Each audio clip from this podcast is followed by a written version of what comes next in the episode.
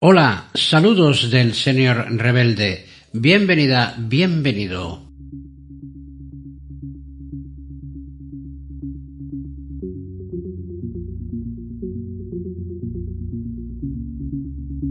En esta nueva temporada me fijé subir y publicar un podcast semanal, todos los sábados, si bien la actualidad genera noticias que requieren comentarios recientes y ello ha provocado el abandono de la regularidad temporal que me había propuesto en favor de ofrecer una información lo más actual posible. Dicho esto, comenzamos.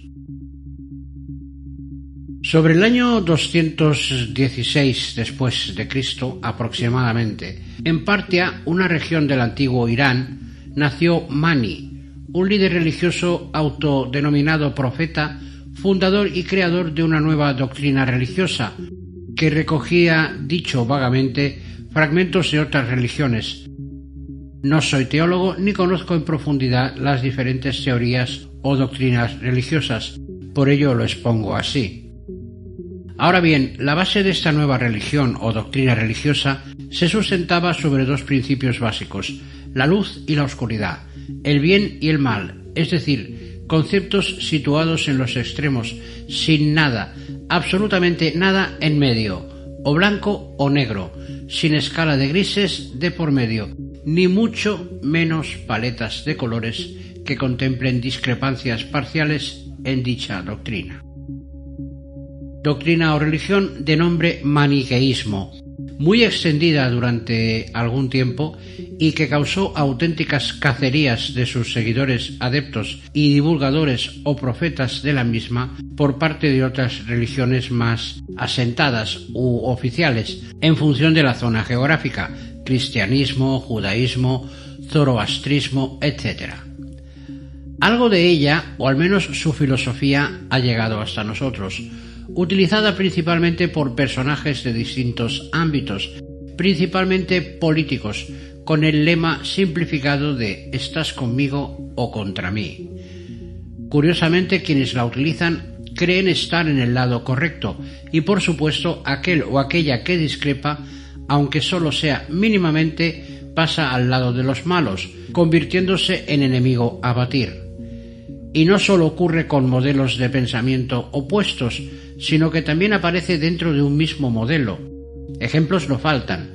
Solo hay que observar, por citar algún ejemplo reciente, cómo el Partido Socialista, socio mayoritario de la coalición actualmente en el poder, recibe más bombardeos de fuego amigo, concretamente por parte de Unidas Podemos, que de la propia oposición.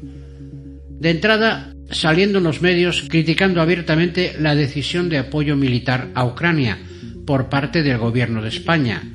Ellos mismos son gobierno, pero parece ser que no se han enterado.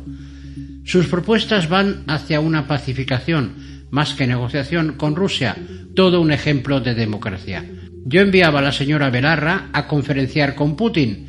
Seguro que la invita a tomar un té edulcorado con polonio.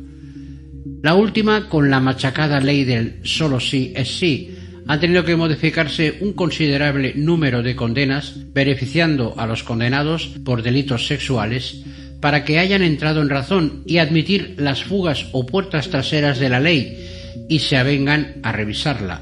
Claro, como son tan listas y listos, era imposible que hicieran algo mal, antes muerta que sencilla, y esto no es de Mani.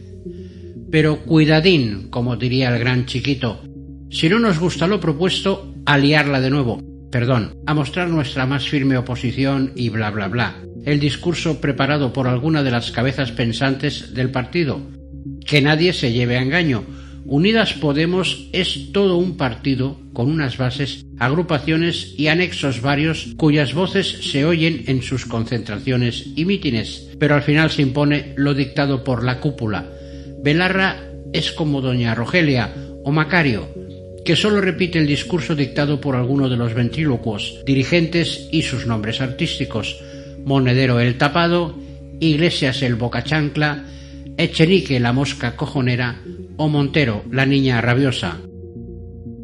Y tras el fuego amigo, el del enemigo, una oposición con estrategias destructivas hacia el gobierno, y sin apenas propuestas concretas y claras para los problemas reales del país. En un extremo, extremo derecha, claro, Vox con su álbum de fotos de color sepia, música grabada en discos de pizarra y cualquier fotograma de la película Los Santos Inocentes de Mario Camus, que sirve para su visión general de España. Colindante con una zona común, el PP y su nuevo líder, Núñez Feijó, que miente más que respira.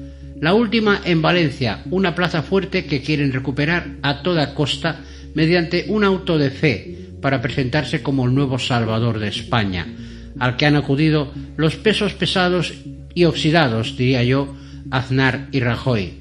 Casado, por supuesto, sigue en la leprosería. Y como no podía ser de otra forma, el discurso ha sido para atacar al gobierno más que para proponer algo decente. Solo se ha recordado la buena gestión que hicieron cuando ostentaban el poder en la comunidad valenciana. He tenido que parar por el ataque de risa que me ha dado al oír esto. O estás conmigo o contra mí. Filosofía Mani en estado puro.